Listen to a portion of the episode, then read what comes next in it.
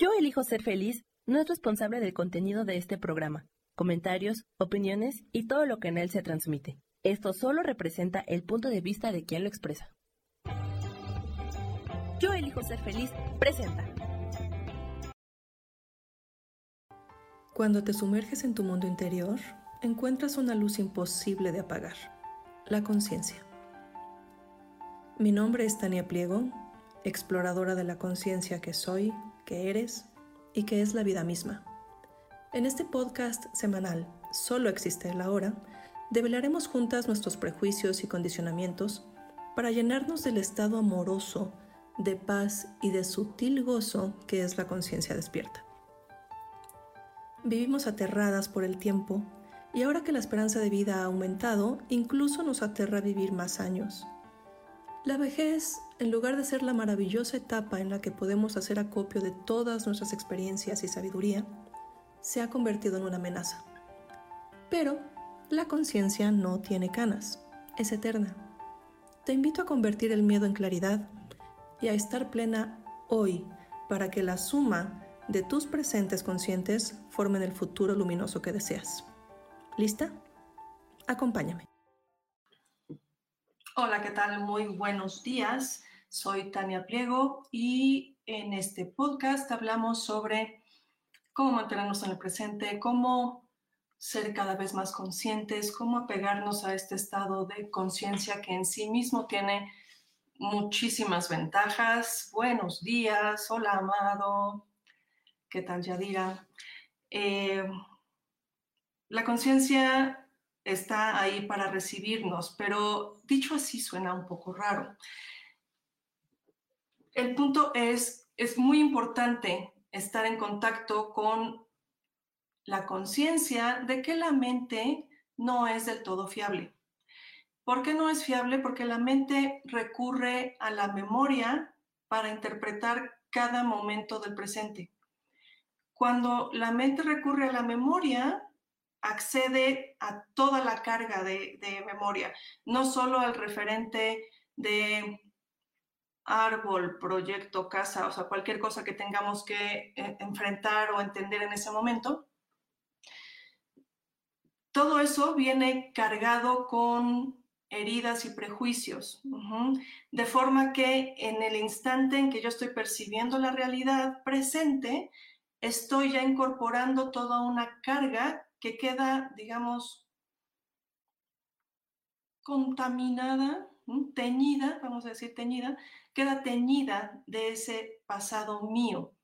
Esta cosa de es que le caigo mal al profesor puede ser en muchas ocasiones cierto. O sea, si yo le recuerdo a alguien a una, persona que fue maltratadora o que fue muy autoritaria o con lo que simplemente tuvo problemas en algún momento y yo le recuerdo a esa persona aquel, aquel, aquel personaje del pasado, de inmediato va a ponerse en una posición defensiva conmigo.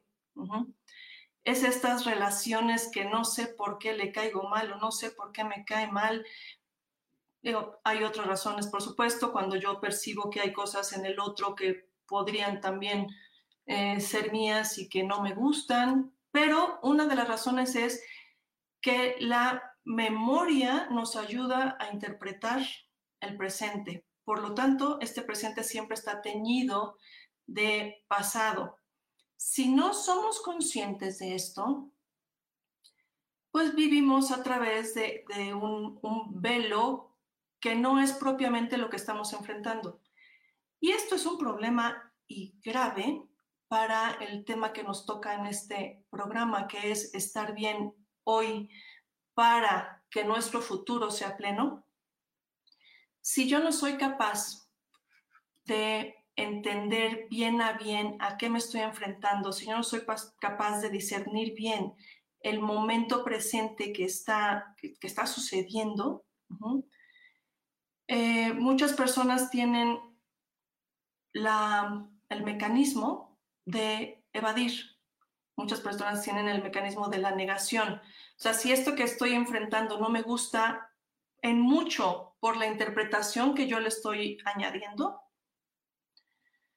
em, pues se vuelven evasivas, se vuelven negadoras. Más allá de todos los problemas que estoy yo provocando a través de mi interpretación, porque ahí sí no hay mucho más. Cada vez que nos enfrentamos al mundo y avanzamos en él, ese avance tiene que ver entonces también con estas, estas cargas pasadas. Si yo soy una persona ligera, si, si puedo desprenderme de las cosas fácilmente, si soy capaz de darle la vuelta, entonces sí, muy probablemente sea como más fácil para mí, pero no es el caso en la gran mayoría de las personas. Buen día, Rosaura. Exactamente, amado. Básicamente nos estamos autoengañando. Pero aquí el problema es que no somos conscientes de eso. esto no tiene ninguna base. Eh, lo que voy, estoy a punto de decir no tiene ninguna base científica, es mi percepción. Pero a mí me parece que si yo no soy capaz de ver verdaderamente el momento presente que estoy, con el que estoy lidiando, y me creo lo que pienso, y un caso, por ejemplo, muy sencillo es las personas celosas. Las personas celosas tienen instalado un programa en su memoria a través, a través del cual ven todo, ven eh, infidelidad por todos lados, ¿no? Tienen muchísimos problemas obviamente rompen relaciones. Eh, hay mucho sufrimiento en ese caso, pero no son capaces de ver que ese es un, eso es una parte de su programa mental y que no es realidad. Ahora, así como los celos, todo el tiempo, todo el tiempo estamos interpretando cosas que no son en este interpretar que no son, si yo sigo la vida entera así, así, y por décadas y por décadas y por décadas, no logro alcanzar a ver qué hay realmente ahí, ¿qué pasa cuando llegamos a una edad avanzada? el, el, caso de mi mamá, por ejemplo, mi mamá siempre fue una mujer negadora, o sea, como que le daba la vuelta, era, era muy, es todavía es muy fuerte, pero era muy fuerte, era muy entrona, muy de ir a las cosas así, y resolverlas, pero, en la parte emocional siempre le daba la vuelta. O sea, nunca era capaz de enfrentar y de hablar directamente de un tema difícil. Era, sacaba otro tema de inmediato. Si yo hago eso toda la vida o si no alcanzo a ver qué es lo que tengo realmente enfrente, digamos que el mecanismo de la mente se va haciendo cada vez más, más fuerte, la negación, el no ser capaz de distinguir. Y a mí me parece, y esta es la parte que no está comprobada absolutamente para nada, pero me parece muy lógico que si yo toda la vida no logré ver lo que es, es muy fácil que en una edad avanzada pues aparezcan demencias o problemas como el Alzheimer, ¿no? Que básicamente es no puedo distinguir lo real de lo que no es. Si no tengo un entrenamiento a lo largo de la vida para distinguir lo que es real y lo que no, obviamente voy a llegar con muchísima desventaja a edades avanzadas. Entonces me parece fundamental eh, entender que no todo lo que pensamos es real. No todas las conclusiones a las que llegamos son reales. Sí, vivimos en un autoengaño, efectivamente, amado, em, pero es un autoengaño del que la verdad también es muy fácil empezar a salir. No, o sea, no es automático. Hay que trabajar, que esa es otra parte en la que también quisiera detenerme estamos buscando permanentemente soluciones fáciles. Buen día, Isela. Buen día, Arturo. Soluciones fáciles em, en las que podamos resolver nuestros problemas emocionales como en un fin de semana y nos vamos a un retiro y hacemos un cursito de cuatro horas y entonces con esto voy a lograr ya avanzar y por supuesto que se avanza mi política siempre ha sido todo suma, absolutamente todo suma. Pero si no hay un trabajo puntual de estar revisándome, de estar autoobservándome, no lo voy a lograr. Y no es tan difícil, no es tan difícil. O sea, adquirir conciencia de mí misma para tener una vida buena, con calidez, con apertura, con avance hoy y que eso, gracias a esta autoobservación, lo pueda mantener el resto de la vida, me parece un premio suficiente y una motivación suficiente. Eh, saludos, saludos Gustavo, listos para aprender. Ah, bueno. Hola Guillermo, el autoengaño y la inconsciencia son analgésicos para el dolor emocional. Sí, amado, así es. Lo chistoso es que gracias al autoengaño y gracias a esa inconsciencia nos mantenemos permanentemente en un dolor emocional. O sea, jamás salimos de ahí. La mayor parte de la gente no, no llega a terapia porque tiene miedo miedo a enfrentarse a ese, esos, ese pasado, básicamente a sus infancias, a esos problemas que se vivieron que sin duda en todas las personas son grandes. O sea, yo diría que todo mundo llega con un monto grande de dolor. Pero si tú no lo trabajas y no lo enfrentas, permaneces con ese dolor toda la vida. La mayor parte de la gente no llega porque le tiene miedo a enfrentar ese dolor. Ahora, esta, o sea, bueno, y en la medida en que tienen miedo a enfrentar el dolor y no lo enfrentan, se lo quedan y así se mantienen toda la vida sin, pues como sin tampoco, sin esperanza, sin esperanza de estar en un lugar de bienestar. Vaya, hay gente que ni siquiera cree que eso sea posible. Y sí lo es. Ahora, este trabajo de conciencia a los que le estoy invitando tiene una gran ventaja, enorme, que es no va al pasado a buscar los dolores, a buscar las heridas. No hay no hay una búsqueda del origen de las cosas. Por supuesto, si, si eso surge, está bien.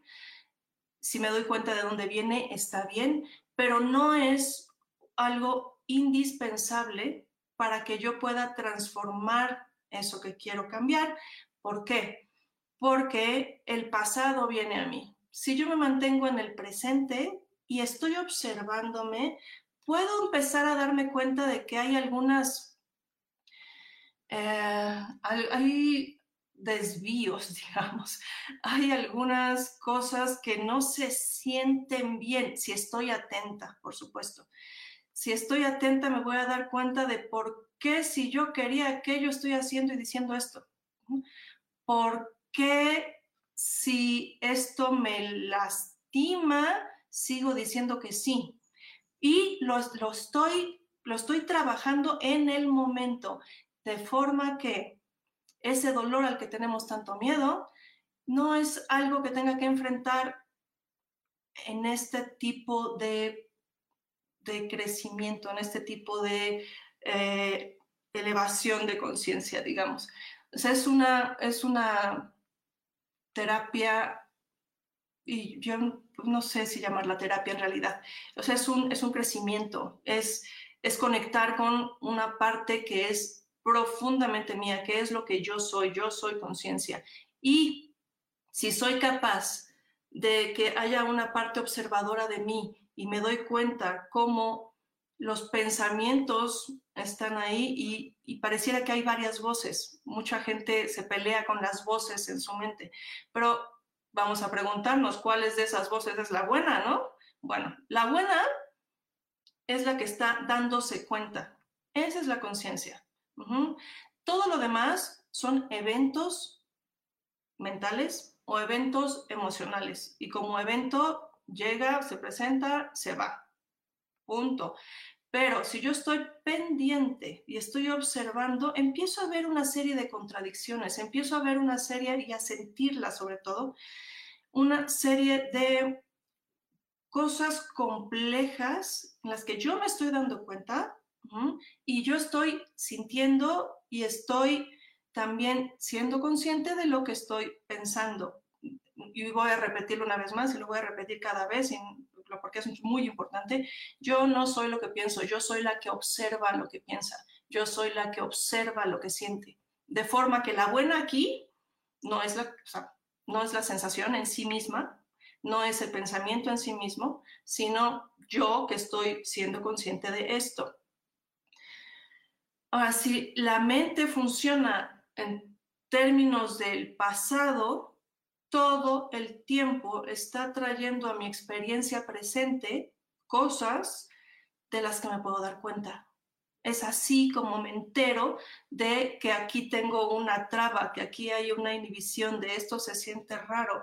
Pero a diferencia de, de, otras, de otras terapias que buscan este avance, por ejemplo, el psicoanálisis, que es maravilloso, yo soy, yo soy psicoanalista y la verdad sigo pensando que Freud es un genio, pero todo el psicoanálisis trabaja en función de ir al origen de la historia, la historia que es parte ya de mi programación, y ahí no hay una diferencia entre la historia que yo tengo programada por mi infancia y la que yo soy realmente. La que yo soy realmente, que es la conciencia que está consciente de esta, bueno, que está consciente o no de esta historia. En este caso, ¿no? De inconsciencia. Pero si yo estoy observando, puedo cacharme entonces ese, ese nivel de fantasía ¿por qué soy la única en este grupo que ve, em, que ve con miedo un evento? Normalmente nos validamos a través de lo que sentimos. Entonces, ah, pues sí, es que soy miedosa. No, no, eres miedosa. Está instalado ahí un, programa, una memoria de, pues, prevención exagerada, de miedo, pero si empezamos a contrastar y empezamos a fijarnos, que es algo, eh, también me han dicho de repente que esto suena como un poco obsesivo, no es para nada obsesivo, es muy automático. si, si tú lo vas haciendo, vas a ir avanzando en este terreno y va a ser algo simplemente natural, observarte. Observarte cómo. Ahora, si la mente si la mente no es fiable, no puedo observar los pensamientos porque me van a llevar a lugares que, de los cuales justamente quiero alejarme. ¿Cómo me observo? A través del el cuerpo, a través de las sensaciones. ¿Por qué? Porque cada creencia o fantasía que yo interprete, aun si es inconsciente, va a provocar una sensación en mi cuerpo y puede provocarme sensaciones que según yo ya superé, por ejemplo. O sea, puedo darme cuenta como de repente hay alguien que me dice algo y brinca una sensación y puedo identificar que eso es algo que antes me hubiera enojado muchísimo, me hubiera indignado, me hubiera puesto mal, lo que sea, pero todo, brinca, ya no provoca un efecto en mí, pero me puedo dar cuenta de que esa, esa creencia sigue ahí, ya no es dañina, ya la puedo ver, pero sigue ahí. Ahora, cuando estamos empezando a hacer esto, lo único que hay que hacer es observar. Observar y yo diría no actuar, sino empezar a recabar información. Esa es otra gran ventaja.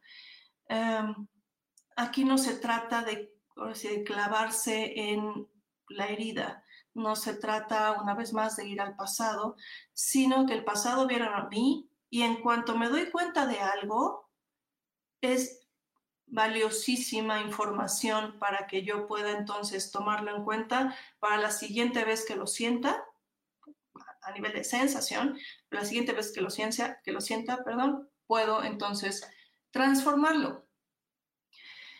¿Cómo lo transformo? esto ya lo hemos visto antes, pero no reaccionando y promoviendo, no, no promoviendo, sino esperando, en cuanto yo no reacciono, va a surgir una respuesta consciente.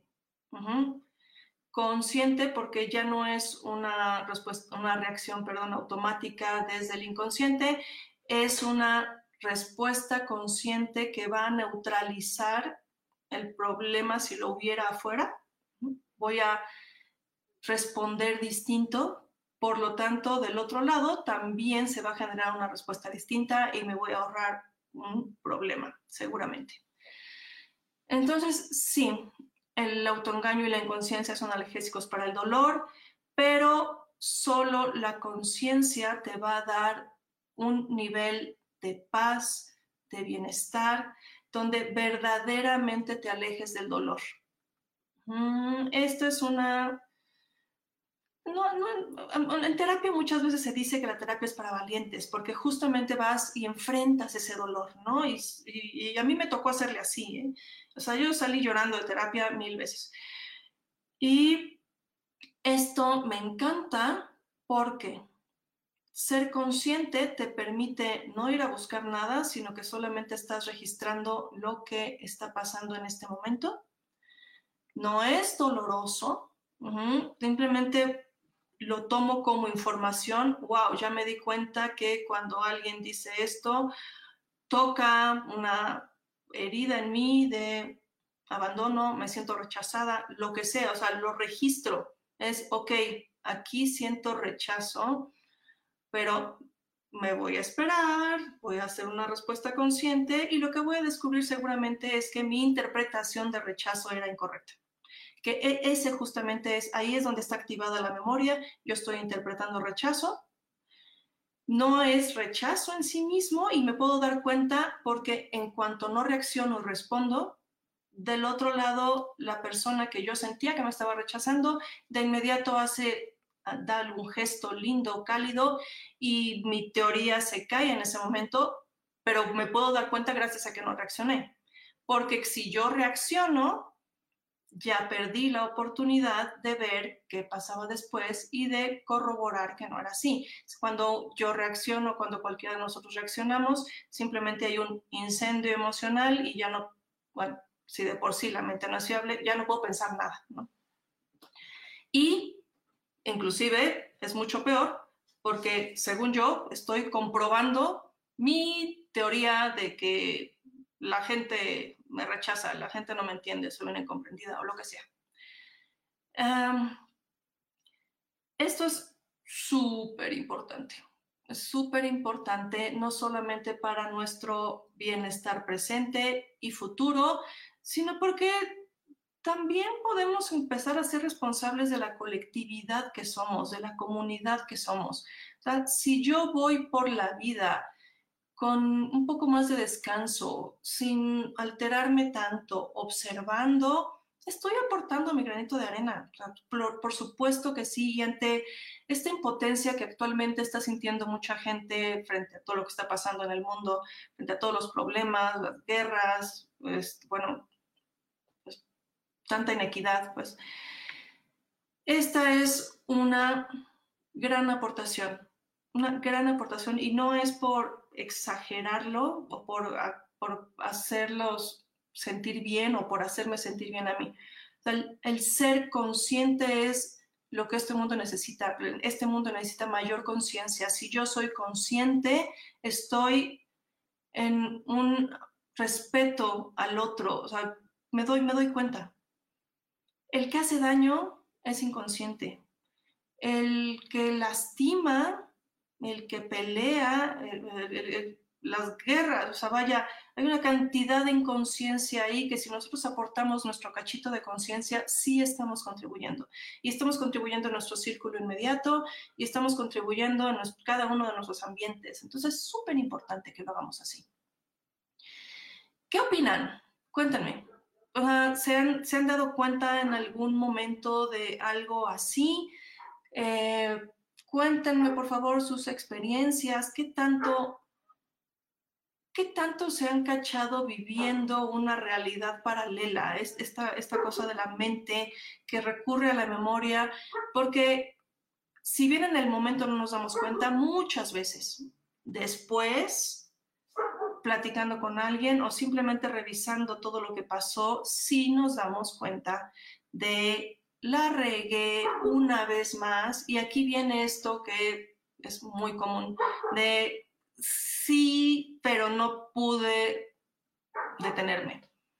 No sé por qué me puse así, pero es que, o sea, tuvo que sacar todo eso, ¿no? Y bueno, esa es la forma en la que nos deshacemos de eh, las sensaciones incómodas, de las sensaciones desagradables, de estas sensaciones que nos dice aguas, aquí alguien te quiere lastimar, pero esa sensación viene de este, de este pensamiento que está originado en una infancia en la que tuvimos que vivir y enfrentarnos a cosas que seguramente no entendimos y que mal acomodamos pero esa no soy yo. Esos no son ustedes. Entonces, yo no soy lo que pienso, ni tampoco soy el pasado. Esto es, curioso porque tratamos siempre de estar dejando el pasado atrás, pero por otro lado, nos, sí nos apoyamos mucho en el pasado para reafirmar quiénes somos cuando el pasado ya no existe. Y ese es el punto.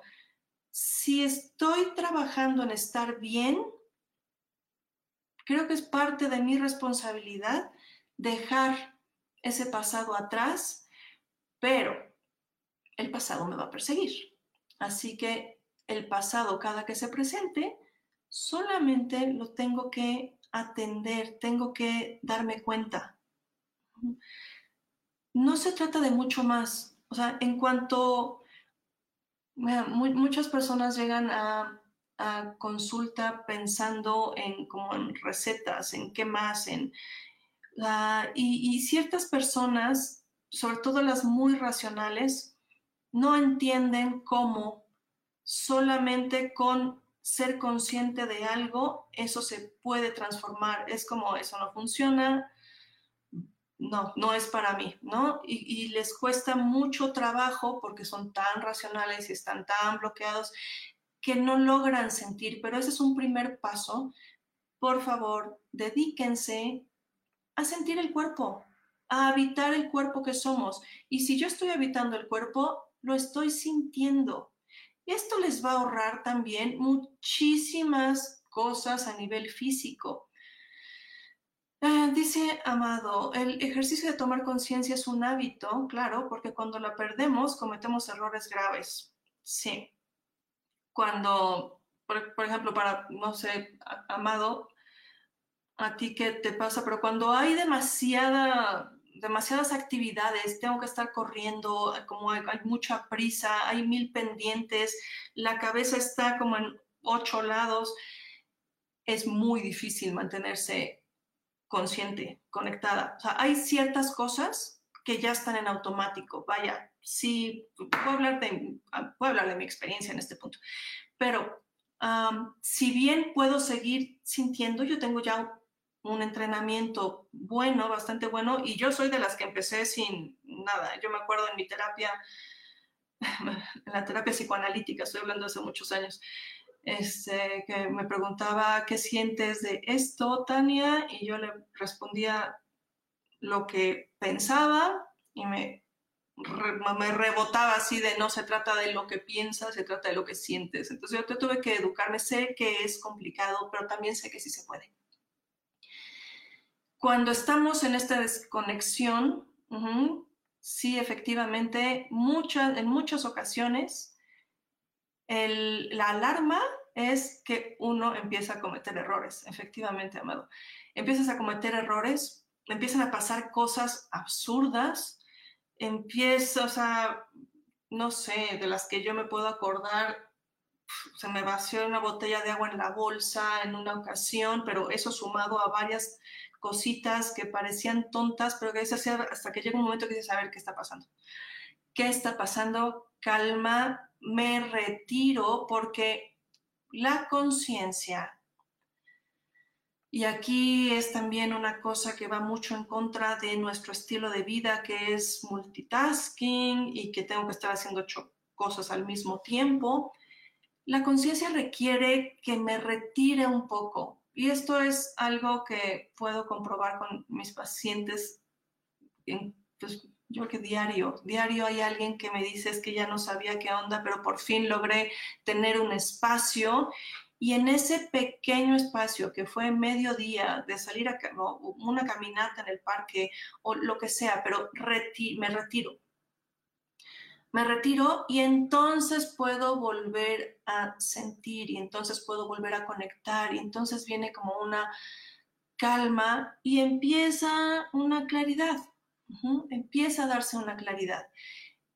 Esos espacios son valiosísimos, hay que dárselos siempre. La conciencia no es algo que se pueda dar en una actividad frenética. Es imposible. Si tengo una actividad muy fuerte por trabajo, porque así tiene que ser, tengo que darme también espacios de retirada, espacios de quietud, espacios de silencio, porque en el ruido no alcanzamos a escucharnos. Entonces, gracias, amado. Em, hay que estar presentes, hay que estarse observando. Y es, sí, efectivamente, es práctica, práctica, práctica, práctica para alcanzar a identificar qué estoy sintiendo. Hay una exigencia de la mente también de ¿Y qué es esto que estoy sintiendo? No importa si no lo sabemos de inmediato o si no lo sabemos del todo. El punto es que yo esté consciente de lo que está pasando en este organismo que soy, en este cuerpo físico, energético, mental, emocional, en este espacio, ¿qué está pasando? O sea, este cuerpo, esta energía que soy, está hecha para ser consciente. Y en cuanto logramos ser conscientes, por, aunque sea poquito, y aunque sea de poquito vayamos avanzando, ese camino va abriendo como un, pues algo muy noble. Es como si la conciencia que somos nos estuviera esperando y en cuanto activamos, nos activamos desde la conciencia, esta conciencia nos va cobijando y va sanando. O sea, el, ser consciente es el trabajo en sí. No hay mucho más que hacer salvo estar presente y estar consciente. ¿Mm? Em, la conciencia tiene ciertas cualidades que en cuanto conectamos con ella se van instalando cada vez más, cada vez más, cada vez más. Y estas cualidades son calma, o sea, la conciencia es un estado de calma. La conciencia es un estado amoroso, no el amor que conocemos de pareja que se puede convertir en odio tres días después. No, no, no es, no es, un, no es un amor que tenga un opuesto, es un amor, es un estado, no es una emoción, es un estado. Y tiene también una condición de gozo, un gozo sutil, un gozo muy lindo en el que puedo estar tranquila y puedo estar ahí habitando eso feliz de la vida sin que necesite nada más. Entonces, pues, por favor, si creen que esto puede serle útil a alguien más, compartan este video, suscríbanse a este canal de YouTube, denle like y pues nos vemos con algún otro tema sobre esto sobre esto de la conciencia el próximo miércoles a las 11 a.m. Muchísimas gracias por todo, muchísimas gracias por su escucha, por su atención. sigan observándose, sigan manteniéndose presentes. No, no es algo que se pueda hacer todo el tiempo, o bueno, seguramente hay gente que sí, pero es algo que en cuanto me acuerdo vuelvo a instalarme, en cuanto me acuerdo vuelvo a hacerlo. Y si lo hacen, la motivación que van a lograr al, sentirse bien, al darse cuenta de cosas, al poder transformar cada vez más algo, eh, eso va a ser la motivación para que ustedes sigan haciéndolo y para que justo eh, esa, ese autoengaño empiece a caerse, ese autoengaño empiece a desdibujarse porque le tenemos mucho miedo al presente, pero el presente es un espacio maravilloso. El presente es suficiente. Lo que la vida nos pone enfrente en cada momento es absolutamente suficiente para estar bien. Ahí podemos darnos cuenta, por ejemplo, de si en este momento estoy bien, si en este momento no me falta absolutamente nada y estoy bien. ¿Por qué es que la mente está todavía pidiendo cosas, está exigiendo, está hablando de la falta, de lo que no tengo. Ese tipo de contrastes es lo que tenemos que ir haciendo, ¿va? Entonces, muchísimas gracias. Muchas gracias. Nos vemos en ocho días. Dice Gerson, la verdadera libertad comienza cuando nuestra conciencia está en paz. Exactamente, yo diría algo previo. La verdadera libertad comienza cuando somos conscientes. Cuando salimos de la inconsciencia para ser conscientes y en ese momento se instala ya un cachito de paz que va creciendo cada vez más, más y más. Muchas gracias, Gerson. José, ¿puedes abundar en el amor como estado? Claro que sí. creo que eso puede ser un buen tema para la siguiente ocasión. Y amado, autosabotaje, sí, muchas de esas cosas, o sea, nos, el, miedo a enfrentar lo que es puede ser un gran autosabotaje, sí. Ojo, si, si logramos estar en el presente, cualquier cosa que nos distraiga de ahí es un el autosabotaje se oye muy fuerte, ¿no crees, Amado? Pero, pero sí, es un distractor. Es es esta voz que nos empieza a jalar otra vez a la inconsciencia. Hay dos fuerzas. Bueno, sí, esta voz mental que todo el tiempo nos quiere tener capturados en la mente, y eso quiere decir sufrimiento y dolor. Y la otra fuerza que simplemente está ahí esperándonos, que es la conciencia. En cuanto activemos la conciencia, estamos en un mejor lugar incluso para detectar, bueno, no incluso, de hecho para detectar esta voz de la mente que nos quiere llevar a otro lado y que quiere seguir teniéndonos capturados. Eh, la mente sí está peleando. La conciencia no pelea, evidentemente, pero la mente sí está peleando para tenernos capturados en más ideas, en más prejuicios, en más creencias, en validarnos a través de eso. Entonces, bueno, mucho ojo, sean conscientes de lo que piensan y sobre todo de lo que sienten para que no se pierdan en, este, en estos procesos mentales que son tan fáciles que, que nos llevan a otro lado. Bueno, muchísimas gracias ahora sí. Nos vemos en ocho días. Un saludo, un abrazo de corazón para todos. Gracias por su atención. Denle like, suscríbanse y que tengan un gran miércoles.